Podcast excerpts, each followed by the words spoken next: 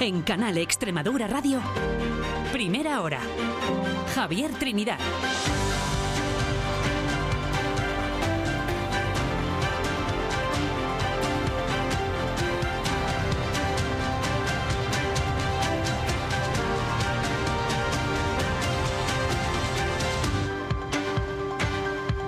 9 de la mañana, seguimos en primera hora en Canal Extremadura Radio. En unos minutos va a estar con nosotros el consejero de Mundo Rural, Ignacio Higuero. Vamos a preguntarle por la reunión sobre el regadío de Tierra de Barros que ayer mantuvieron Junta, Confederación y Comisión Europea. Pero además, ya saben, es 29 de febrero, conmemoramos el Día Mundial de las Enfermedades Raras y por eso también hablaremos con Estrella Mayoral, que es la responsable de atención directa de personas con este tipo de patologías de FEDER. Pero antes, vamos a repasar las noticias más destacadas a esta hora y empezamos en Badajoz. Beatriz Rosado, buenos días. Buenos días. Los vecinos de dos bloques de viviendas tuvieron que dejar sus casas en plena noche a causa del incendio que se declaraba en un vehículo que estaba aparcado en la calle y cuyas llamas alcanzaron a cuatro viviendas. Ocurrió en la Plaza Chica, junto a la calle Rafael Lucenqui, en el centro de la capital pacense. Luis Moral, cuéntanos. El fuego se propagó a otros dos coches, al toldo de una de esas viviendas y a cables de telefonía y de luz. Ello obligó a esos vecinos a abandonar sus casas por la altura que habían adquirido las llamas.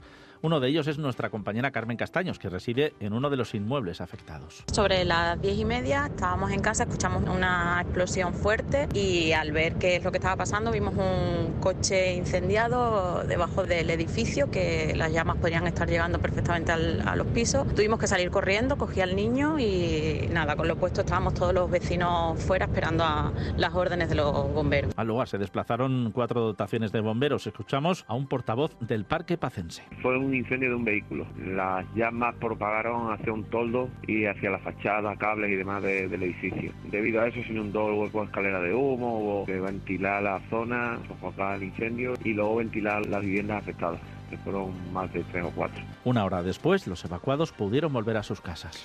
Gracias, Luis. Y acabamos de conocer que está siendo investigado conductor de un turismo por circular a 216 kilómetros por hora por la autovía A5 a la altura de la localidad de Puerto de Santa Cruz, en Cáceres. Se trata de un hombre de 33 años que, como decimos, está siendo investigado por un supuesto delito contra la seguridad vial al circular superando más de 80 kilómetros por hora la velocidad permitida reglamentariamente en este tipo de vías. Se enfrenta ahora a penas de prisión de entre 3 a 6 meses o una multa de 6 a 12 meses. También a trabajos en beneficio de la comunidad de 31 a 90 días. Y en cualquier caso, también la Guardia Civil eh, informa de que también se le puede retirar el permiso de conducir vehículos y ciclomotores por un tiempo de uno y hasta cuatro años.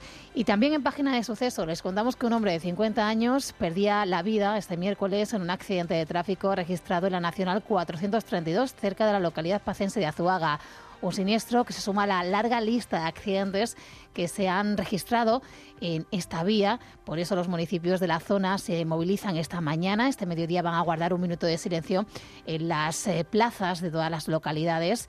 Reclaman su conversión en autovía. Eugenio Campanarios, portavoz de la plataforma ciudadana A81 necesita urgentemente eh, convertirse en autovía. Facilite la seguridad en el desplazamiento, que dé más comodidad para el acceso de mercancías y de transporte y que dé salida viable al intensísimo tráfico pesado que, que hay en esa carretera que eh, hace que sea muy lenta, muy monótona la conducción. Y más asuntos, el presidente de la multinacional Envision, Lei Zhang, se compromete a que las obras de la gigafactoría de baterías de litio de Navalmoral de la Mata empiecen antes del verano. Así lo ha confirmado en la reunión que mantuvo la pasada tarde con el presidente Pedro Sánchez. En la primera fase de estos trabajos se van a invertir 1.311 millones de euros. El director de Envision, César Álvarez, ya aseguró la semana pasada en Cáceres que el proyecto está a punto. El proyecto está eh, preparado para poder comenzar en el momento que se cierren los acuerdos comerciales eh, necesarios para que pueda comenzar la construcción de la gigafactoría. Pero de momento, hasta que no se cierren esos acuerdos, queremos mantener la máxima prudencia que es necesaria para que el proyecto siga adelante sin ningún tipo de sobresalto. Se prevé que la fábrica genere en torno a 3.000 empleos directos, comenzaría a producir en 2025 y cuando se complete la, la cuarta fase de su ejecución, la idea es que en 2028 opere a pleno rendimiento. Y habrá más reuniones entre el Ministerio y las organizaciones agrarias para concretar las medidas que se han puesto sobre la mesa para atender las peticiones del campo. Este miércoles Luis Planas expuso un paquete de 30 medidas para hacer frente a los problemas en el sector primario. El ministro asegura que algunas podrán ser aplicadas de manera inmediata. A Sajacoac y UPA exigen, eso sí, medidas concretas. De momento se han emplazado una nueva reunión la próxima semana. Y quienes sí siguen adelante con las movilizaciones son los miembros de la plataforma en defensa del campo que han convocado protestas en Mérida. Comenzarán esta mañana en la Plaza de España, donde van a pedir ante el ayuntamiento al alcalde que se retracte de sus palabras sobre las protestas del campo y la amenaza de multas que ya están llegando a los agricultores. Después, ante la Consejería de Agricultura, van a buscar de nuevo la complicidad de la ciudadanía para apoyar sus demandas. Antonio Ortiz es portavoz de la plataforma. Lo, queremos hacer de forma civilizada, de forma, mm, de forma coordinada. No queremos hacer nada que entorpezca a la ciudadanía, al revés, queremos mm, transmitir nuestro mensaje a la sociedad para que nos demos cuenta de que esto es una lucha de todos. Y el índice de precios de consumo, el IPC, subió un 0,3% en febrero en relación al mes anterior, pero recortó seis décimas su tasa interanual hasta el 2,8% debido al abaratamiento de la electricidad y a la estabilidad de los precios de los alimentos. Son datos que avanza el Instituto Nacional de Estadística, que precisa además que en sentido contrario, en febrero subieron los precios de los carburantes.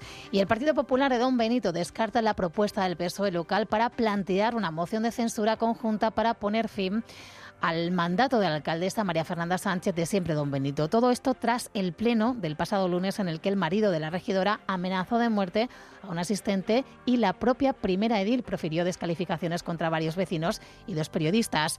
Escuchamos a el portavoz socialista de Don Benito, Manuel Gómez Parejo, y a la presidenta de la Junta, María Guardiola entendemos que ante esa situación no quieran ser cómplices de este espectáculo y por eso entendemos que pueden y deben de acceder a la petición de la moción de censura conjunta que le vamos a proponer. Y en este punto vamos a conocer la previsión del tiempo para hoy. Carlos Benito, cuéntanos. Llegan cambios de nuevo para esta segunda mitad de la semana. Se debilita el anticiclón y a partir de hoy vuelve a abrirse esa puerta del Atlántico por la que acabarán por colarse de nuevo algunos frentes y una nueva borrasca para estos próximos días. El primero de esos frentes lo veremos ya en la jornada de hoy. De todas formas, la línea frontal con la que cerraremos este cálido y lluvioso mes de febrero no va a ser muy activa. A medida que avance la mañana comenzarán a aumentar las nubes y a ratos veremos el cielo algo nuboso incluso, aunque hablamos de nubes que no conseguirán tapar por completo el cielo y que no serán muy activas solo en el norte. A lo largo del tramo central de la jornada y en la primera mitad de la tarde se escaparán algunas lluvias, aunque el frente pasará rápido y también de estas comarcas desaparecerán ya esas precipitaciones a partir de media tarde. De hecho, acabaremos el día con el cielo despejado de nuevo, muy poco nuboso y eso sí, con algo más de viento otra vez. Todo en un jueves en el que a pesar de todo repuntarán algo incluso las temperaturas. Son ya más altas las mínimas hoy y aunque esta primera mitad de la mañana nos deja todavía algo de frío, hoy desaparecen por ejemplo ya las heladas y para esta tarde volveremos a subir por encima de los 15, 16 y hasta de los 17 grados en muchas zonas del llano. Gracias, Carlos. Así, con la previsión del tiempo, terminamos este repaso a las noticias más destacadas hasta ahora. Gracias, Beatriz. Enseguida va a estar con nosotros el consejero de Gestión Forestal y Mundo Rural para hablar del regadío en tierra de barros. También hablaremos con FEDER sobre este Día Mundial de las Enfermedades Raras y tendremos tertulia con Celestino Vinagre, Antonio Cid y Carmen Apolo. Antes, queremos saber en qué trabajan nuestros compañeros del Sol Sale por el Oeste, que llegan a las 10 y 10. Antonio León, buenos días. Hola, buenos días, Javi. Pues nosotros comenzaremos hablando de que hay gente que cumple años hoy. Sí, entre ellos el presidente del gobierno, ¿no? Hemos intentado hablar con él, pero nos ha hecho estar un poco liadillo. Que no, además que le íbamos a preguntar por Ábalos y que eso no le venía bien. Así que no, no podemos hablar con él. Como no podemos hablar con él, vamos a hablar con un chaval de Badajoz que cumple años hoy. ¿Vale? Que es más, bastante más jovencito que Pedro Sánchez y que, bueno, queremos preguntarle cómo se lleva eso, es simplemente una curiosidad. Sí, porque van, de cuatro, van, de cuatro, en cuatro. Yo tengo dos compañeros de colegio que hoy cumplirían 11 años. ¿Ah, sí? Claro. Pero que tiene la misma edad que tú, claro. Claro. Exactamente. ¿Y cuándo lo celebran? El, ¿Cuando no es bisiesto, el 28 o el 1? creo que el 28. Porque hay dos tendencias aquí. Yo creo que lo justo sería celebrarlo el día después del 28. O sea, cuando es 29-29, cuando es 1-1 pero el 28 Claro. es un día antes. Y ya sabes que da muy mal fario celebrar los Y, cumpleaños y antes. otro, y otro chico de mi pueblo también cumple años hoy. Bueno, podéis hacer una de fiesta llegar. de bisiestos, ¿no? bueno, mira. La fiesta de los bisiestos. Bueno, os hablaremos de eso. Hablaremos también de la Asociación Princesa Red, porque como bien has dicho ahora, es el día eh, de las, de las enfermedades raras, Día Universal de las Enfermedades Raras. Tendremos tiempo para la economía. Vamos a promocionar Territorio Extremadura, que vuelve el programa a la tele, con Isa Casilda, con nuestra compañera. Va a venir Isa Casilda a contarnos cómo Ay, va a ser bien. eso. Hablaremos con la gente de COADE, con los arquitectos extremeños de la arquitectura contemporánea. Tendremos a JC Corrales, en fin, muchas cosas. Bueno, a tope viene el programa hoy. Sí, señor. ¿Nervioso para esta noche, Antonio? A un Atleti. ¿Eh? A un Atleti de Madrid, ¿eh? Y besos Bueno. para los del Atleti Bilbao. Mañana hablamos. Eh, pues así viene el sol sale por el oeste, hacemos una pequeña pausa y enseguida vemos cómo está el regadío en Tierra de Barros. Hablamos con el consejero de Gestión Forestal y Mundo Rural, con Ignacio Higuero. Una pausa y empezamos.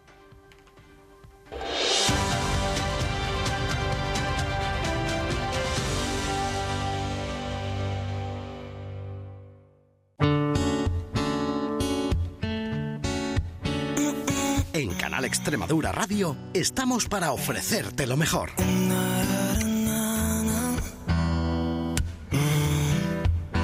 Somos tu radio en Extremadura. Por eso Quiero decirte que lo siento que te no te preocupes, te informamos y te entretenemos.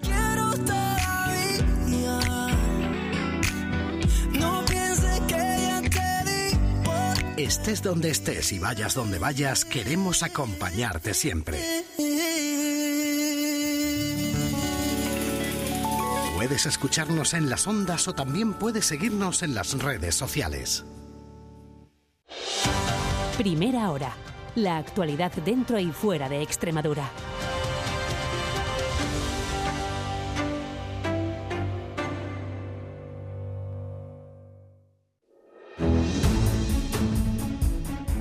Nueve y 12 minutos, como les decimos, vamos a hablar con el consejero de Ges- Gestión Forestal y Mundo Rural, con Ignacio Higuero, sobre la importante reunión mantenida la pasada tarde por videoconferencia con Confederación Hidrográfica del Guadiana y la Comisión Europea sobre el proyecto de regadío en Tierra de Barros. Ignacio Higuero, ¿qué tal? Buenos días. Muy buenos días, muchas gracias por llamar. Gracias por, por atendernos. Una reunión en la que eh, parece que la mala noticia, no sé si es que se mantienen las dudas, la incertidumbre sobre el proyecto. Pues lo que quedó clarísimo en esta reunión es lo que llevamos manteniendo desde hace tiempo, desde que nos llegaron las cartas de Bruselas, que no se pudo licitar en el año 21, no se ha podido licitar en el año 22 y no se podía licitar en el año 23. Europa tiene dudas muy serias, Euro- Europa no cree en el proyecto. Eh, nosotros estuvimos con Confederación, como tú bien has dicho, agradecerle al presidente a Samuel la magnífica defensa que hizo del proyecto Regadío Tierra Barros argumentamos técnicamente, argumentamos políticamente, argumentamos socialmente, pero nos topamos con un muro. Yo creo que es hora de que el Gobierno central, con los ministros, eh, con el ministro de Agricultura y con la ministra de Transición Ecológica, Teresa Rivera, y la secretaria de Agricultura, la antigua consejera Begoña García Bernal, apuesten abiertamente por el regadío Tierra Barro y hagan saber a Europa que es fundamental para Extremadura este proyecto. El problema es que no hay agua. Confederación dice que hay agua. Nosotros tenemos los datos de Confederación, Confederación nos dice que hay agua y nosotros creemos en Confederación. Europa tiene sus datos, Europa no se fía de los técnicos de Confederación y nosotros eh, fi- fiamos, nos fiamos plenamente de los datos de Confederación, que son los dueños del agua, y, y- y esto- y la Confederación de Guadiana dice que hay agua para el regadío. El problema es que Europa no cree, Europa está en un dogma eh, ecologista bestial y Europa ayer fue un muro. Ayer, como tú bien has dicho, estuvieron, estuvo fondos de Europa, estuvo agricultura y estuvo medio ambiente. El que llevó la voz cantante fue medio ambiente y fue toparnos contra un frontón. Sí, porque Confederación dice que sí tiene hecha la reserva de, de agua, pero eh, Europa lo que pide es que se incluya en el plan de, de cuencas ese, ese efecto del regadío, ¿no? Pero en el plan de cuencas yo creo que si los ministros competentes en España, que son Agricultura y es, eh, eh, Teresa Rivera lo quieren hacer, lo hacen rápidamente. El problema es Europa y yo creo que el Gobierno central, con toda su fuerza y todos sus ministros, debe apoyar por este proyecto, debe apostar por Extremadura y debe apoyar por el bien de Tierra Barros y los 1.200 comuneros. Decía que, que, el problema mm, fundamental es que no hay agua y que la reticencia de, de, Europa lo que hace es que no permita utilizar fondos europeos para, para este proyecto. ¿Sin esos fondos europeos no se puede hacer el proyecto? Pues no lo sé, lo tendríamos que estudiar eh, con el resto del gobierno. Yo creo que las decisiones en caliente no son buenas, hay que analizarlo fríamente. Y lo que sí nos dijeron ayer desde Europa es que eh, dispongamos de esos fondos y empleemos esos fondos en otras cosas porque desgraciadamente tienen una caducidad a 31 de diciembre del 2025. ¿Todo esto lo ha hablado eh, en las últimas horas con, con la comunidad de regantes? Con la comunidad de regantes tuvimos ayer una conversación y tengo mañana una reunión presencial con ellos porque hoy tenía la agenda eh, bastante llena. De hecho, estoy viendo a otras comunidades de regantes y he quedado mañana con la comunidad de regantes en mi despacho. Eh, creo que han pedido también una otra nueva reunión técnica con, con Bruselas para intentar despejar estos estos eh, interrogantes. ¿Es optimista? Es optimista. Lo que pasa es que nos piden vamos a ir de la mano de Confederación, que son los técnicos, que son realmente los que entienden, los que saben el agua que tenemos. Ellos dicen que tenemos agua y nosotros apoyaremos a Confederación de Guadiana, eh, que son los dueños del agua y son los que realmente saben si tenemos agua o no y nos, y nos dicen que no hay ningún problema para regar. El problema lo está poniendo Europa y te lo vuelvo a recalcar, no se pudo licitar en el 21, ni el 22, ni el 23 y lo que tiene que hacer el Gobierno central es apoyar este proyecto y apoyar a Extremadura y apoyar a la comarca Tierra Barros. Y ya para terminar, consejero, eh, ¿va a pedir algún tipo de entrevista con el Gobierno central precisamente para recabar ese, ese apoyo? Por supuesto que sí, vamos a pedirla. Ya le solicitamos la semana pasada a la ministra Teresa Rivera una carta para que incluyera el proyecto y vamos a solicitarle una entrevista para en persona explicárselo, eh, que conozca el proyecto y que se implique realmente el Gobierno central por el bien de España y por el bien de Extremadura. Pues Ignacio Higuero, consejero de Gestión Forestal y Mundo Rural, muchísimas gracias por estar con nosotros en primera hora en Canal Extremadura Radio. Muchísimas gracias a vosotros siempre. Un abrazo. Pues es la noticia a esa hora, las dificultades por la falta de agua, ese muro que según el consejero de Gestión Forestal y Mundo Rural se está encontrando el proyecto de regadío en Tierra de Barros en Europa. Vamos a hablar luego en tertulia de este asunto, pero también queríamos hablarles de otro, ya saben, lo venimos contando, es 29 de febrero y se celebra el Día Mundial de las Enfermedades Raras, que son aquellas con una baja incidencia en la población, aunque, ojo, en su conjunto afectan a muchas personas. Se calcula que en Extremadura unas 60.000 padecen alguna de estas enfermedades, que sería, para que se hagan una idea, como toda la población de Mérida. Un asunto del que queríamos hablar con Estrella Mayoral, que es responsable de atención directa a personas con enfermedades rara, raras de FEDER. ¿Qué tal, Estrella? Buenos días. Hola, buenos días. Bueno, una celebración que este año además es especial, es año bisiesto, se suele celebrar este día, el último día de, de febrero, pero también es especial porque FEDER cumple 25 años. Sí, efectivamente, es doble celebración. Son los 25 años del nacimiento de la Federación y, y, y, coincide con esa celebración específicamente del año bisiesto, que se escogió precisamente por ser un día raro, poco frecuente. Solo ocurre cada cuatro años. ¿Qué se entiende por una enfermedad rara? En principio son enfermedades que tienen una prevalencia menor de cinco casos por 10.000 eso implica que hay un gran desconocimiento porque hay poca experiencia a nivel clínico, de investigación, entonces hay gran desconocimiento también por parte de los profesionales que en sus cuotas de atención pues ven poquitos pacientes, aunque vean más de enfermedades raras en general, pero ven poquitos de, o ninguno de enfermedades raras concretas, ¿no? Entonces son enfermedades que afectan a pocas personas y que afectan a todos los sentidos, a todos los órganos. Por eso son completamente diferentes unas de otras, pero sí están unidas por esa dificultad por esa falta de investigación, por esa falta de experiencia clínica, por esa falta de conocimiento y también esa falta de prestaciones adecuadas, puesto que se desconoce cuáles son las necesidades. Decía que tienen baja incidencia, daba esa, esa cifra, ese umbral de menos de 5 por, por 10.000, pero como decía al principio, en su conjunto afecta a muchas personas. Creo que el dato sería unos 3 millones en España, 60.000 en Extremadura. Estamos hablando de entre el 6 y el 8% de la población. Sí, efectivamente, en su conjunto y por eso nace la federación, porque es muy difícil abordar casos tan tan poquitos una por una de tantísimas enfermedades, porque estamos hablando en torno a las 7.000 enfermedades, son muchísimas. Entonces es muy complicado hacer un abordaje desde nuestras administraciones para cada una de ellas individualmente, ¿no? Por eso nace la federación como un colectivo que unifica a todas ellas por esa problemática común para que se hagan planes. Ahora se está trabajando en la elaboración de un plan europeo de enfermedades raras. También ayer, eh, antes de ayer, perdón, en una reunión sobre la estrategia nacional de enfermedades raras con el Ministerio, se ha aprobado por fin un plan nacional, porque sí contábamos con varios planes autonómicos, pero por primera vez se va a pasar de una estrategia que no dejan de ser recomendaciones a un plan con un presupuesto, con unos indicadores a nivel nacional. Estamos hablando de entre eh, 6.000 y 8.000 enfermedades raras. Eh, ¿Es difícil llevar a cabo un registro de todas ellas? Claro, es muy complicado, es muy complicado porque son muchísimas y todavía muchas de ellas, la gran mayoría, no están clasificadas, no tienen un código.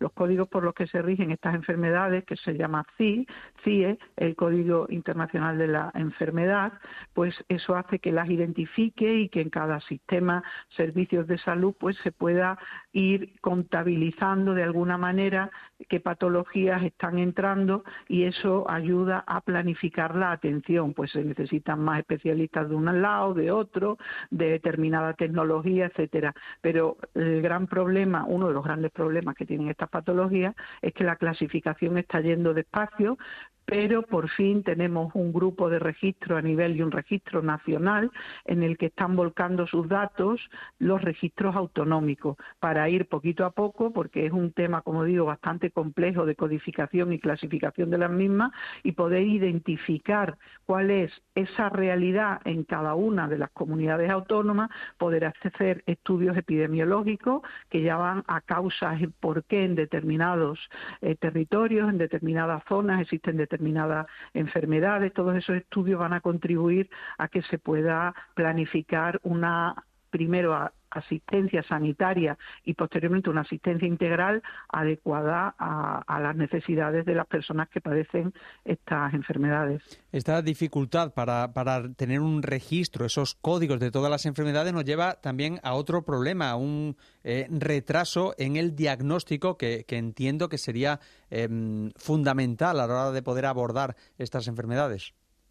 Claro, efectivamente, cuando es poco conocido algo, es difícil tener la sospecha de qué está ocurriendo, ¿no? Por eso se está trabajando muy fuertemente desde la Federación, específicamente con las personas que sufren retrasos diagnósticos, que es algo también habitual por ese desconocimiento, y se está trabajando en colaboración con las administraciones, con los profesionales, a través de una serie de programas específicos como son el ENOD para casos no diagnosticados en pediatría, el Impagenómica que trabaja también por búsqueda del diagnóstico tanto en adultos como, como en pediatría, el SPEIN UDP también del Instituto de Investigación de Enfermedades Raras. Nosotros colaboramos con todos ellos para agilizar el diagnóstico también con la puesta en funcionamiento de un código dentro del portal de enfermedades enfermedades raras europeo, Orfanet.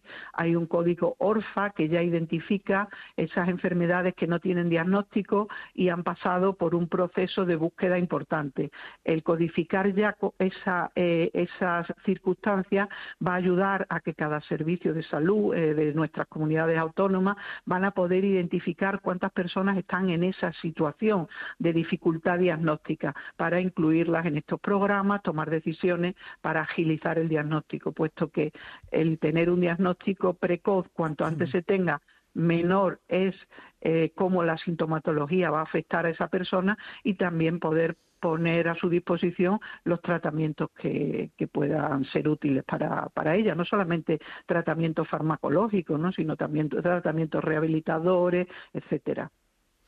Tratamientos que, eh, cuando preparó la entrevista, ha habido un dato que me ha llamado la atención precisamente sobre el tratamiento. Según datos de la Alianza Europea de Enfermedades Raras, solo el 6% de este tipo de enfermedades eh, tienen tratamiento. ¿Se está avanzando aquí? Sí, se está avanzando, pero también es hay una problemática añadida, ¿no? Que también se está intentando paliar. A ver, cuando hay pocos pocas personas afectadas de una patología, pues el reembolso económico de la inversión para la investigación de los tratamientos, pues es más complicado, ¿no? Porque, claro, cuando se eh, estamos hablando, por ejemplo, de una hipertensión, ¿no? Eh, tú sabes que cuando un, una farmacéutica investiga para sacar un fármaco, eh, luego va a haber una devolución de la inversión importante porque, claro, eh, la hipertensión eh, la padecen muchísimas miles y miles de, de, personas, ¿no? En estos casos, cuando la inversión económica, la devolución, se prevé que va a ser mínima, pues claro, se genera menos interés por parte de la industria en investigar sobre esas enfermedades, ¿no? Porque son inversiones económicas muy potentes, muy fuertes, que luego van a tener una devolución eh, muy pequeña. ¿Esto cómo se palía para que se potencie la investigación? Bueno, pues lo que sí eh, es a través de la denominación de, estos medicamentos como huérfanos, ¿no? El hecho de denominar un medicamento como huérfano implica una serie de garantías para esa devolución económica por donde ya la administración tiene unos compromisos para que a la industria farmacéutica sí le sea favorable el, investigar sobre esas patologías. También se ha descubierto que eh, una vez que se detecta o se, se saca un fármaco que es eh, útil para una patología, eh, si están dentro del mismo grupo, pues ya es mucho más eh, fácil y mucho menos costoso el que se desarrollen fármacos para otras, ¿no? Esto con, las enfermedades lisosomales, por ejemplo, cuando se, se eh, descubre el, el, fármaco para, por ejemplo, la enfermedad de Gaucher, pues luego ya eh, para el resto de, de, lisosomales ha sido más sencillo y menos costoso, ¿no? Y también eh, se está viendo que investigaciones eh, de mm, enfermedades, por ejemplo, neurodegenerativas raras, también tienen una repercusión en, en investigación para enfermedades neuro, neurodegenerativas frecuentes. Entonces, bueno, todo ese avance en la investigación se están detectando que ya no es como cuando había ta, tanto desconocimiento, donde solo se hablaba de pocos pacientes y de una gran inversión económica. Hablando de, inversión económica, eh, creo que eh, este tipo de enfermedades tienen también un importante coste económico para las familias que destinarían hasta un 20% de sus ingresos a tratar la, enfermedad. Quería saber si hay diferencias entre las comunidades autónomas en cuanto a la cobertura económica de estos tratamientos. A ver, si se trata de un tratamiento de un medicamento huérfano que está autorizado por la agencia española y estaba, eh, perdón, europea primero por la española y luego eh, se da en las diferentes comunidades autónomas, eh, el precio tiene que ser eh, el mismo. Pero ya no solamente es el precio de los tratamientos, sino es todos los costes que van añadidos, ¿no? Pues por ejemplo, a veces pues hay eh, unas necesidades de ayudas técnicas que esas ya sí varían, ese tipo de prestaciones varían de unas comunidades a otras, ¿no? O ciertos apoyos que se dan en unas comunidades sí, en otras comunidades no, que se que habla más ya de lo que serían la, las carteras complementarias, ¿no? Hay una cartera común del ministerio que son unos mínimos que se tienen que cubrir en todas las comunidades, pero luego hay una autonomía ya a la hora de decidir los presupuestos cada una de, la, de las comunidades en nuestro país. Y cada una pues decide de, de bueno pues mm, dar eh, ingresos en un otro sentido y ahí es donde se existen la, las inequidades no eh, pues por ejemplo si hay personas que tienen que desplazarse pues todos esos gastos en algunos sitios pues corren por cuenta de las administraciones en otros es más complicado uno unos, unas administraciones sacan unos recursos, otras, otras sacan otros. También son gastos relativos no solo a las ayudas técnicas o a los desplazamientos, sino también, pues, a veces a dietas, a temas alimenticios.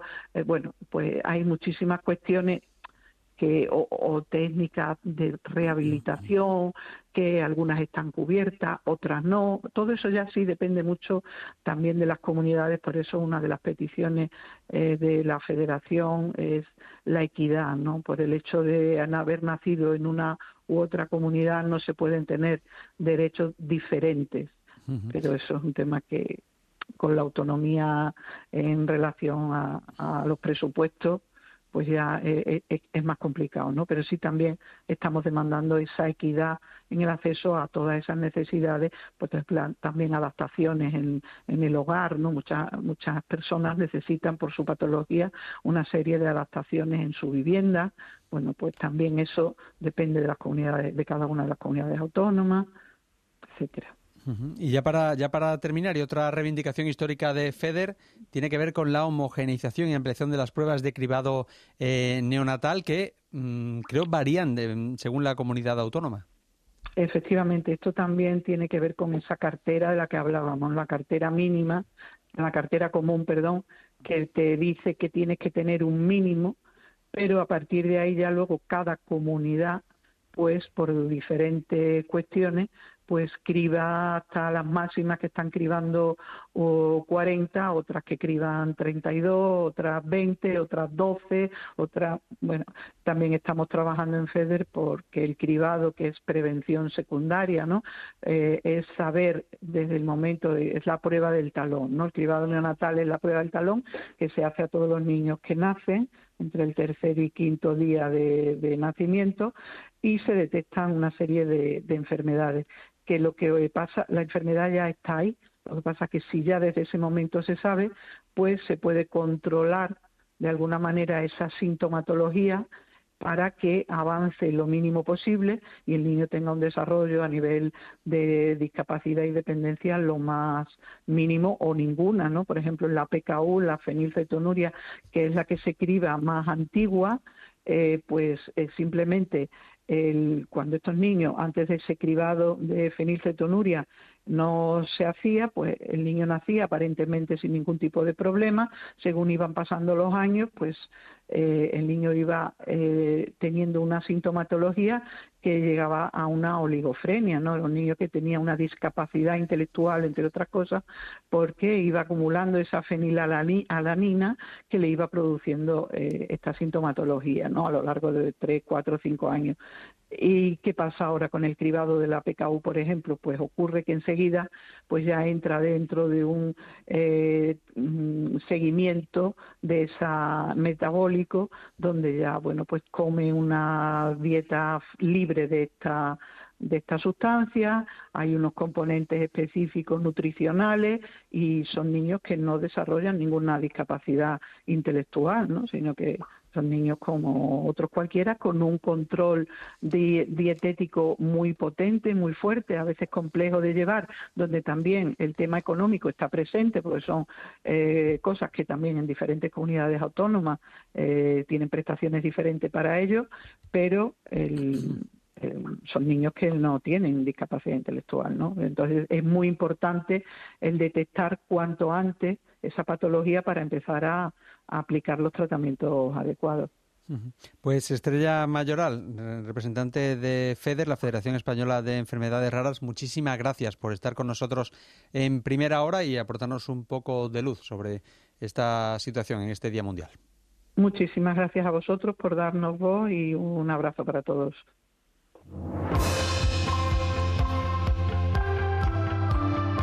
La tertulia Tiempo para la opinión en la radio pública extremeña.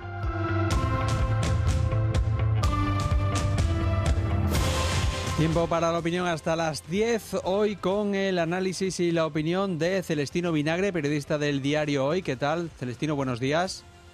A ver. Con también Carmen Apolo, directora del Economista en Extremadura. ¿Qué tal? Buenos días. Hola, buenos días. Y Antonio Cid de Rivera, director de la Crónica de Badajoz. Antonio, ¿qué tal? Bienvenido. Hola, muy buenos días a todos. Bueno, pues hay mucho que analizar. Vamos a hablarles, por ejemplo, del regadío en tierra de barros, pero también, por empezar, con cuestiones positivas. Ese anuncio ya, esa fecha del mayor proyecto industrial en la historia de Extremadura, el de la gigafactoría de baterías de litio que Envision proyecta en Navalmoral de la Mata. Ya veíamos la imagen, la reunión del eh, presidente de Envision con Pedro Sánchez en Moncloa y ese anuncio de que las obras comenzarán en este primer semestre de 2024, antes, por tanto, del mes de, julio. ¿Cómo analizáis este anuncio, Carmen? Un anuncio muy positivo, ¿no? Yo creo que era un proyecto que, mm, supone mucho para eh, sobre todo para esa visión que tenemos de Extremadura, de los extremeños y de los grandes proyectos industriales. Hace poco presentaron la, mm, el estado de las obras de la fábrica de diamantes en Trujillo y se vio palpable cómo el proyecto era realidad. Y ayer por la tarde veíamos esa, esa reunión con el presidente del gobierno y el, y mm, presidente director de, Envision anunciando que las obras serán para este para este mes de julio. ¿no? Yo creo que, mm, que es algo que Extremadura lleva necesitando mucho tiempo, este tipo de inversiones, y que al final eh, eh, se están se están viendo que son realidad no yo creo que cuando eh, salió la oportunidad de pelear con por la factoría que finalmente quedó en Sagunto y no se quedó en Extremadura anunciaban que había otros proyectos se miraba como un poco con incredulidad pero se está viendo cómo todos estos proyectos se están materializando y que sin duda pues esta gigafactoría supondrá esa industrialización importante en el, en el norte de Cáceres que sin duda traerá muchísimas empresas auxiliares que supondrán un antes y un después en la, en la economía extremeña. Antonio, ¿nos lo empezamos a creer? Yo sí, yo me vamos en el... Evidentemente, los extremeños sí que llevamos tiempo en esto de las tareas informativas, estamos mm, precisamente, como tú apuntas, incrédulos algunas veces ante el anuncio de proyectos que se quedan en maqueta. Es cierto, ¿no? Y no nos vamos a engañar de otros muchos que hemos visto pasar por la mesa de la maqueta y se ha quedado en nada con agua de borrajas, ¿no? Pero yo creo que este tenía muy buena pinta desde el principio porque el planteamiento eh, era serio, porque había una implicación del Estado, porque estaba también los PERTES de por medio y porque efectivamente la necesidad existe. Y se han hecho bien los deberes desde el punto de vista de la, de la administración autonómica del gobierno anterior, ¿no? Aunque habrá que reconocérselo. El planteamiento de, de la anterior administración y favorecer todo para que todo fuera posible en Extremadura eh, y la pelea continua para ello, pues ha arrojado sus frutos. Y yo creo que el anuncio de ayer es el definitivo de que esto va a tirar para adelante. La gente todavía no tiene muy clara la dimensión del proyecto. El proyecto no es una industria eh, de andar por casa. Estamos hablando de la generación inicial de mil empleos y eso en Extremadura no hay ninguna empresa que tenga ese, ese planteamiento de empleo directo y luego el indirecto que pueda venir.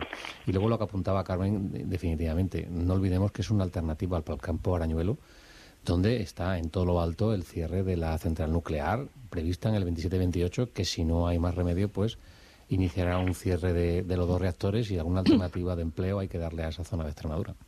Mm, Celestino, además las cifras de este de este proyecto, sobre las que por cierto hay un poquito de baile, eh, también marean, ¿eh? Sí, además he leído eh, por mi compañero Claudio Mateos que al final incluso la empresa da una mayor inversión final, rondando los 5.000 millones. Es evidente que con la historia que llevamos acumulada en Extremadura de, chascos eh, de todo tipo y, un, poco de fatalismo que también va en el gen extremeño. Eh, noticias como esta a uno le, revive de una manera escandalosa, ¿no? Eh, porque además son, son proyectos que se plantearon la, en la legislatura pasada, que evidentemente había mucha incredulidad, incluso crítica, política. Recuerdo que, por parte del PP se decía la, política de maquetas, me parece que se comentaba, ¿no? Y oye, mira, evidentemente cuando se planifican proyectos, habrá unos que salgan y otros que no salgan, pero yo me conformo eh, y, ahora soy conformista extremeño como tradicional con que se, se, saquen proyectos como por ejemplo de la fábrica de diamantes sintéticos de Trujillo con el, matadero el macromatadero de ibérico de Zafra el y, este no y alguno más que caiga. Yo creo que con todo esto me parece que vamos a tener un ecosistema industrial en Extremadura muy muy interesante y para y para ganarse eh, a dosis de optimismo cuando por otro lado nos encontramos con chascos monumentales como el regadío Tierra de Barros. Del que vamos a hablar, del que vamos a hablar a, continuación porque eh, lo han escuchado, hemos hablado con el consejero de gestión forestal que ya no hablaba de dudas de Europa sobre el regadío, habla de muro en la Unión Europea de que no creen en el, en el proyecto, sobre todo por el tema del, del agua. Sí, y que la Junta de Extremadura no va a poner un solo euro para el proyecto también lo tengo claro.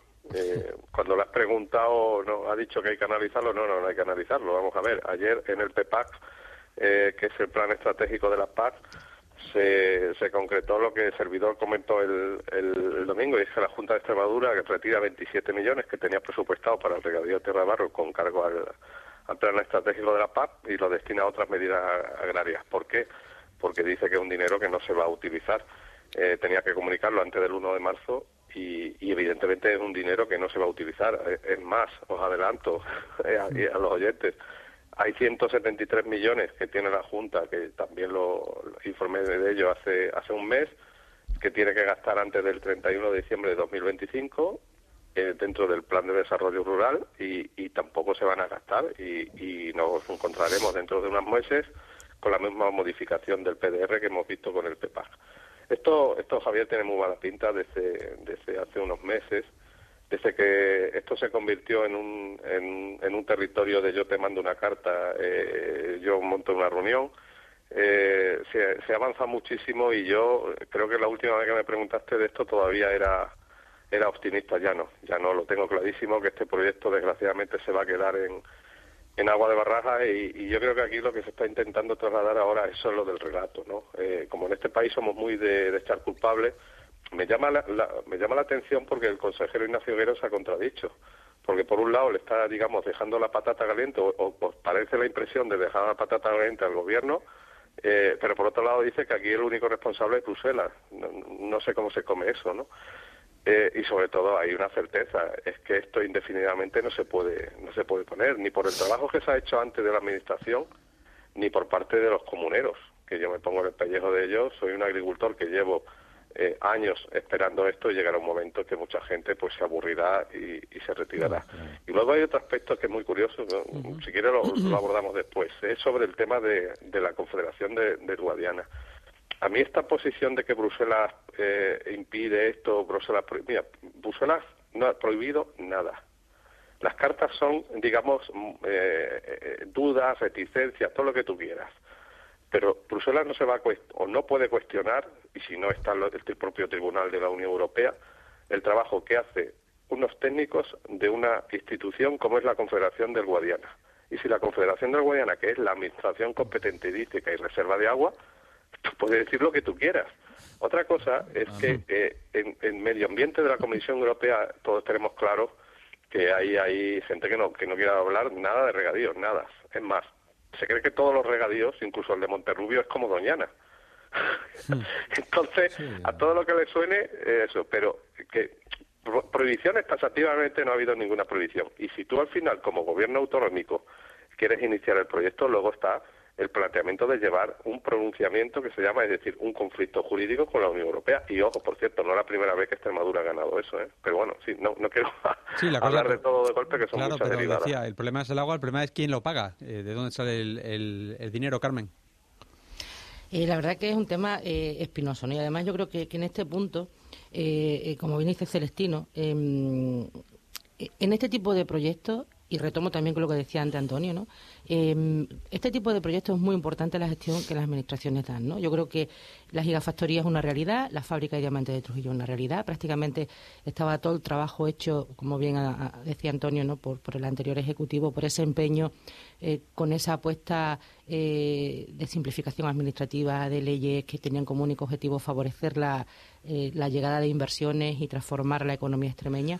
Yo creo que el regadío de Terra de Barros quedó un poco a medio camino, quedaron cosas por hacer y, y, y, y en estas estamos, ¿no? Yo creo que mientras eh, el Partido Popular hablaba de, de, ese gobierno de las primeras piedras, que no iban a ser nada más que las primeras, pues se ha visto como que no, que, que, la fábrica de diamantes está casi que terminada, que la gigafactoría empieza, pero sin embargo el regadío de tierra de barros, que le toca a ellos ahora gestionarlo, eh, llevan en gobierno desde, el, desde julio, creo recordar, mediados finales de julio.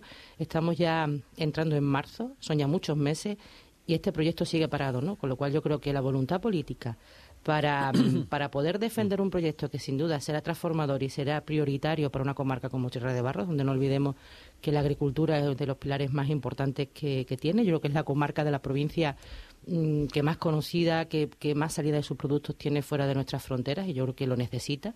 Pero eh, ante este clima o ante este relato de inseguridad jurídica, de Bruselas no, no está por la labor, porque es lo que eh, se da a entender, ¿no? Como, pero como bien dice Celestino, no es la primera vez que Extremadura se defiende o defiende un proyecto ante la Unión Europea y lo gana, ¿no? Yo creo que Extremadura tiene tiene eh, muchos ejemplos donde se han peleado cosas y donde se han, se han conseguido lo- los objetivos y los resultados que tenían, ¿no? Pero como siempre digo, es cuestión de voluntad política. Antonio. A ver, yo, yo creo que. mm, A ver, yo, yo, yo tenía pensado que el tema de, del- de la puesta en uso del regadío de tierra Barro estaba hecho. Por lo menos lo que me han transmitido mi gobierno. Y de repente ha habido unas elecciones y ya no está hecho. Entonces, eh, algo ha pasado, eso es evidente, ¿no? Y eso genera una confusión en la ciudadanía y una desconfianza en las administraciones. Punto. ¿Que hay una guerra política de por medio? Pues me temo que sí, sinceramente. Por lo menos la sospecha es lo que me da la nariz. Y luego, eh, todo lo que signifique ruido, Europa, o Bruselas, mejor dicho, eh, huye de ello. Aquí hay un conflicto de ruido y esas cosas Europa aprovecha para poner encima de la mesa, pues lo que decía el compañero Celestina hace un momento, primar el medio ambiente en detrimento del regadío. Porque evidentemente eso es una cuestión que en Europa suena mal. El regadío suena mal en, la- en- los proteccionistas del medio ambiente de, la Unión Europea. Pero yo lo que tengo claro es que la Confederación Hidrográfica Guadiana ha cumplido con su cometido, tiene la dotación de agua correspondiente, creó el pantano de, Villa- de Villalba de los Barros para ese, ese, ese objetivo en el 2010. O sea, que el tiempo que hace que está ese pantano terminado y lleno. Y yo creo que se ha explicado mal, pero esta desconfianza va a generar también que eh, los interesados en poner en riesgo, los agricultores en poner en riesgo tierra de barro, huyan del proyecto. Y va a suponer una paralización importante y creo que vamos a tardar va- muchos años en ver que realmente esto eh, se hace, si se hace. Esa es mi opinión particular. Celestino. Bueno, además, eh, además yo, eh, por lo que he conseguido hablar en los últimos tiempos, tampoco hay un convencimiento pleno por, eh, por parte de, quienes tienen que poner en marcha el, el proyecto, ¿no? Porque públicamente se transmite el mensaje de que estamos apoyando el regadío de Tierra Barro, pero luego en privado todo, eh, en privado no, eh, con sus con sus hechos al final se demuestra que, que, que- que, digamos esa ese apoyo decidido al final no lo es, pero insisto, aquí aquí hay muchas derivadas y yo lo que quiero tener claro es que eh, el, el proyecto ahora mismo, o, transmitir a, a la opinión pública, desde mi punto de vista, eh, llevo muchos años escribiendo, que el, que el proyecto está, está bloqueado y de facto está muerto. La cuestión es que yo creo que sería mucho más honesto eh, por parte de los responsables ahora mismo de la Junta de Extremadura eh, el decir, mire usted, eh, yo esto no, no no podemos ponerlo en marcha, no, no, a ver cómo lo digo, nos da miedo ponerlo en marcha porque no no, ten- no queremos llegar a un conflicto final con Bruselas, lo que sea. Lo, lo que creo que es lo peor que se puede ir haciendo es eh, dejar morir al, al proyecto por etapas. Y ya ha habido una primera etapa que, insisto, son con, con datos reales, con hechos reales. Se han quitado 27 millones por parte de la Junta de Extremadura para financiar el proyecto con cargo al PEPAC. Y cuando llegue el mes de octubre y noviembre de este año y haya una modificación del PDR, no tengáis la menor duda que se van a, quitar los 173 millones que tiene la Junta, que tenía apartados, reservados eh, como reservas de crédito para el proyecto, porque, porque evidentemente no se van a poder gastar antes del 31 de diciembre de 2025 y se perdería ese dinero. Entonces, yo cre- creo, creo que cuanto antes, con sinceridad, se aborde el asunto, porque si no, eh, va a ser por la, la otra vía. Eh, yo estoy seguro que muchos comuneros de Tierra de Barros por, mm, se van a ir, entre comillas, borrando de la historia. Es decir, yo ya no sigo con esta idea, porque mire usted, eh, no, no veo claridad, no veo certeza ninguna. Eh, hoy va a ser la Confederación, mañana va a ser. ¿Os acordáis que al principio Ignacio Guerra hablaba de, de que necesitábamos el permiso ambiental de Europa, que, que no necesita permiso ambiental luego? Bueno, pues primero por eso, luego por lo otro. Hemos pasado diversos capítulos de que primero se, se iba a, a iniciar la, la ejecución, el inicio de las obras finales de diciembre, luego en marzo. Eh, ahora, ahora no hay nada, no hay nada, nada, nada que es lo peor que puede ocurrir. Eh, insisto, yo por, por, por ser claro con los regates, por ser claro con la opinión pública, sinceramente me parece que se debería ya dar por, en- por enterrado el proyecto y, y a otra cosa mariposa. Vamos, que nadie quiere firmar el certificado de, de función, ¿no? Es más fácil dejarlo en, en- en un cajón que, que darlo por finiquitado en la papelera. Es mejor así. Pero es que se ha hecho mucho trabajo, Antonio. O sea, Ya, ya, se ha hecho ya, mucho trabajo. Se, se consiguió una DIA, se consiguió una declaración de interés general por parte de del Estado. de, desde el punto de vista de la gestión y de la imagen de un gobierno, no pueden un proyecto de esta naturaleza eh, tirar a la papelera, no pueden. Entonces es mejor dejarlo en un stand-by, como dicen algunos de ellos ahora, dejarlo en stand-by, que pase el tiempo y luego ya pues retomarlo y hacerlo de otra manera. Pero Luego gánate la confianza de nuevo de los comuneros para, para iniciar un proyecto de este tipo. Por cierto, lo que están en stand-by son las movilizaciones de las organizaciones agrarias porque siguen negociando con el Ministerio tras las protestas de los últimos días. Em, parece que hay acercamiento en algunos puntos en la reunión que mantenía Luis Planas con las principales organizaciones, sobre todo en reducir burocracia o en requisitos ambientales, pero mm, siguen lejos en seguros agrarios o la restricción a las importaciones. Eh, ¿Creéis que va a haber finalmente acuerdo, Carmen? Ojalá y haya un acuerdo pronto por el bien de- de- del sector del campo, que es un sector prioritario. ¿no? Yo creo que mm, deben de llegar a un punto en común, deben de, de- acercar posturas y, mm, y, en definitiva, seguir trabajando, que es lo que cualquier empresario o cualquier autónomo de cualquier sector quiere. ¿no? Yo creo que mm, la situación que se ha vivido en estos meses no ha sido buena para nadie, no ha sido buena para la imagen que, que se proyecta, no ha sido buena para la seguridad de, de todas las personas, no ha sido buena tampoco para ver eh, dónde van a estar nuestros productos y dónde queremos que estén. ¿no? Eh, sí es cierto que la- el exceso de burocracia es algo que, que, mm, que está ahí latente, no solo en el sector del campo, o sea, que cualquier persona que pide cualquier tipo de subvención en cualquier tipo de sector, la burocracia es, es algo que, que, se eterniza, ¿no? Yo creo que se han mejorado mucho los tiempos en, tema de resolución burocrática y administrativa, pero es algo que sigue lastrando y pesando a todo el sector empresarial, ¿no? Eh, pero la situación es muy difícil. Al final, eh, quien pone las directrices, quien marca las normas, quien pone eh, todo encima de la mesa como se debe de hacer en toda Europa, no deja de ser la Unión Europea. Con lo cual, al final, los gobiernos tienen que dar cuenta a lo que las políticas agrarias comunitarias tienen, a lo que la normativa europea tiene, porque es un sector que, que, que prácticamente vive directamente ni- no, no de la administración autonómica ni de la estatal, sino que toda su, su, su base de presente y futuro la, la marca Europa, ¿no? Con lo cual eh, creo que es donde debe estar el foco y al final pues los ministros de alimentación y agricultura, de- de- el el ministro del ramo de cada país, por lo único que tendrán que hacer un poco presión y defender los, los derechos de cada, de cada país, pero al final quien toma las decisiones eh, es Bruselas. Antonio. Hombre, yo creo que después de tres reuniones se ven avances, evidentemente. No creo que vuelan las movilizaciones. Me, me agrada que sean las organizaciones agrarias las que se sienten, ¿no? Y no otros colectivos distintos eh, que no saben muchas veces quién los mueve o, o de qué manera se mueven, ¿no? Pero bueno, también estaban perdiendo esa comba las organizaciones agrarias, ¿no? Estaban totalmente al margen de esas movilizaciones iniciales y yo creo que el hecho de haber cogido el cable pues eh, les hace que también se reconduzca el diálogo y podamos llegar a un, a un acuerdo definitivo. A ver, la gente de- del campo es cierto que está harta, eh, ha manifestado públicamente ese, ese hartazgo en la carretera y, y la- el éxito de la movilización ha sido como consecuencia de que efectivamente eh, el agua empezaba a rebosar del vaso. Y, en ese sentido buscan una respuesta y el gobierno tiene esa necesidad de dárselas. ¿no? Esperemos que haya un acercamiento y que de- definitivamente esto termine porque también eh, las movilizaciones tienen un problema, que es que llega un momento en que se agota. La gente tiene que volver a trabajar, tiene que volver al tractor y volver a su tierra y, esa capacidad de movilización pues, pues evidentemente también decae. Entonces por ambas partes sería oportuno ya que tenemos a- ahora al gobierno de cara a alcanzar un acuerdo que, que creo también, en, en mi opinión, que es muy justo. Mm.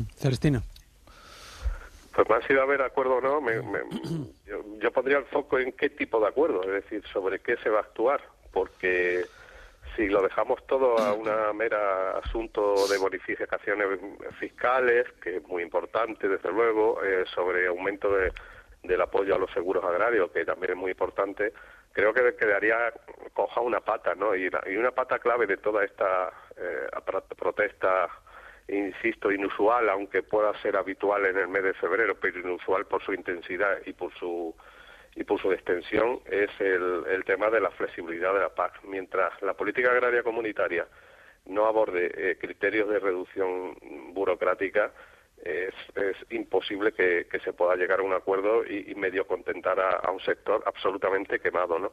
El, eh, me decía Carmen Bruselas, vuelvo a decir lo de la semana pasada, Bruselas somos todos como Hacienda, que Bruselas son los, los gobiernos nacionales, es decir, los gobiernos nacionales, si realmente se lo creen, otra cosa es que, como aquí en España, ya he dicho antes, nos gusta mucho de eso de buscar culpables, resulta que el culpable es la Unión Europea. Claro, la Unión Europea somos todos, ¿eh? somos, somos los Estados miembros.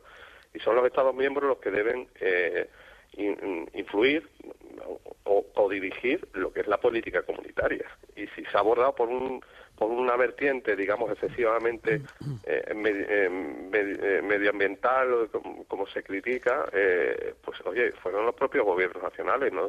Además, luego muy curioso, yo no sé si nos dará tiempo, Javier, a hablar de, lo, de la ley de restauración que aprobó en el Parlamento Europeo, porque es, es una ley que, que en el Parlamento Europeo ha tenido mucha contestación, pero es que previamente antes fue consensuada por los gobiernos nacionales y la Comisión Europea, eh, gobiernos nacionales formadas por fuerzas políticas que luego han votado en un sentido o en otro en el Parlamento Europeo. Es decir, aquí, aquí a veces eh, estamos un poco eh, desvariados, ¿no? Eh, en, en ese sentido, ¿no? Me gustaría, insisto, tener certeza sobre aspectos claves que, insisto, más allá de lo económico, para mí es la flexibilidad de, de la PAC y, y- intentar dar un horizonte de cierta tranquilidad, porque si esto lo acotamos, los acuerdos que se puedan llegar entre el Ministerio y las organizaciones agrarias a un año, a este año, pues mal andamos, porque supongo que volverá a rebrotar con fuerza las protestas en, en próximos años. Yo quería preguntar también por otro asunto, porque sigue coleando la polémica en Don Benito tras los altercados del último pleno, con algunas novedades. El PSOE ha propuesto una moción de censura conjunta al PP de Don Benito, porque no puede salir de otra manera. El PP lo descarta y María Guardiola ha criticado el comportamiento de la alcaldesa, aunque dice que eh, el pacto no está en, en riesgo. Carmen, eh, ¿cómo ves esta situación? Pues parece que a María Guardiola los pactos no le están beneficiando mucho, ¿no? Yo creo que eh, ella todavía colea eh, el pacto que tiene con, con Vox y ahora eh, Don Benito, que es otra otro ayuntamiento que gobiernan con, con un pacto con siempre Don Benito, eh, se está viendo qué es lo que está pasando, ¿no? Yo creo que, mm, lo que se vivió en el pleno eh, de esta semana ha sido algo que no debe de, consentirse ni de ni de ni que tenga cabida en una sociedad democrática. O sea, ver al marido de la alcaldesa increpar, insultar, amenazar a un vecino que ha ido al pleno a, a- a ejercer su derecho como ciudadano de asistir a una, a una sesión plenaria a preguntar si, si, le, si le parece oportuno, porque los plenos precisamente son para dar cuenta, ¿no? Ese ataque a la prensa por parte de la alcaldesa, por parte de una concejala en una posterior rueda de prensa, yo creo que en Extremadura no se ha visto nunca un ataque tan directo a, la libertad de prensa y la libertad de información como la que se ha visto en Don Benito. ¿no? Yo creo que el, el pacto de- del Partido Popular con siempre Don Benito debería de romperse, debería de romperse porque eh, esa actitud en un compañero de viaje eh, no es positiva, no es buena ni creo que le pueda traer nada bueno al Partido Popular. Antonio. A ver, esto es un pacto de conveniencia el formado en Don Benito para retirar de la alcaldía a quien gobernaba, que era el PSOE. Eh, mm, eh, ya sabéis que el, el resultado fue del PSOE nueve concejales y, y siempre Don Benito siete y el PP cinco. Y bueno, eh, en ese planteamiento pues se llegó a un pacto de coalición. Yo creo que el PP está incómodo en este pacto, no se siente cómodo, pero también sabe que en un año adquiere o toma la alcaldía. Entonces mm, creo que ha optado por aguantar este año y pasar como sea este trance para volver a coger el bastón de mando del alcalde Don Benito y reforzar un candidato solvente y poder aspirar después a ir en solitario en las siguientes elecciones. Mm, Eso que conlleva pues un desgaste importante porque, como dice Carmen, el- se- la cena del otro día es bastante deplorable, no solamente para eh, Don Benito, sino para el resto de la comunidad que pudimos ver esas imágenes a través de los medios de comunicación o de las redes sociales. No, se puede consentir y no queda más remedio que condenarlo, pero me temo que la situación de conveniencia va a continuar en, los meses sucesivos hasta que pase definitivamente el ecuador de la legislatura y el PP pueda coger la, la alcaldía de Don Benito. Pa- para eso todavía queda un año y un año y pico, Celestino. Sí, y, y- y sospecho que por los antecedentes que hay, por las personas que hay implicadas en, en Don se van a volver a repetir incidentes. ¿eh? Eh, la cuestión es que aquí se han grabado, claro, eh, porque cuántas veces ocurren cosas como estas o, incluso peores, eh, con veladas amenazas a, a los medios de comunicación o sin veladas amenazas, directamente amenazas en- en sin, sin los focos de, de, un- de una cámara o de un, de un teléfono móvil, ¿no? Pues la verdad que yo viendo esas imágenes me, quedé estupefacto y me, me- di muestra, me, di cuenta de hasta qué punto se ha ido emproveciendo el debate político, no ya, no en España, sino en, localidades concretas. Y lo de Don Benito, pues tiene muy muy mala pinta, porque si, si el PP lo que aspira únicamente es al sillón, pues que también el, el PSOE le ofreció un pacto con el Partido Popular para repartirse dos años cada uno la legislatura. Entonces, no sé dónde estaba el problema, salvo que el problema de fondo sea que, que, que- que hay algo más, ¿no? Que, a mí se me escapa. No, sé si algo más es que en realidad el Partido Popular de Don Benito está en contra de la fusión, algo que al principio dijo que sí, y que de hecho esto se movió adelante, creo que alguna vez hemos comentado, eh, porque se lo comentaba José Antonio Monaco, entonces era el mm, presidente del Partido Popular de Extremadura, le dijo, vamos a plantear este proyecto, pero queremos tener el papel por dela- eh, con nosotros. Y dijo que sí. Entonces, si ha habido, digamos, una una marcha atrás, bueno, pues tiene mal asunto. Ahora, el, el clima de social de enfrentamiento, pues me parece que con actitudes como esta, y un poco como ponerse de perfil, tampoco ayuda mucho a, a tranquilizarlo. Pero Bueno, eso- pues, sí. ellos han manifestado... Muy rápido, Antonio, que quedan Sí, 20 segundos. que- pero que eh, tanto PP como siempre Benito han manifestado que ellos no están en contra de la fusión, están en contra del proceso de cómo se hizo. Es más, en el pacto está previsto celebrar un nuevo referéndum. Bueno. Que veremos si se desarrolla. Bueno, pues ya veremos. Seguiremos muy atentos a ver cómo transcurre la situación en Don Benito. Antonio, Carmen, Celestino, gracias por estar con nosotros en primera hora. Adiós. Saludos, luego. Llegan las noticias. Adiós.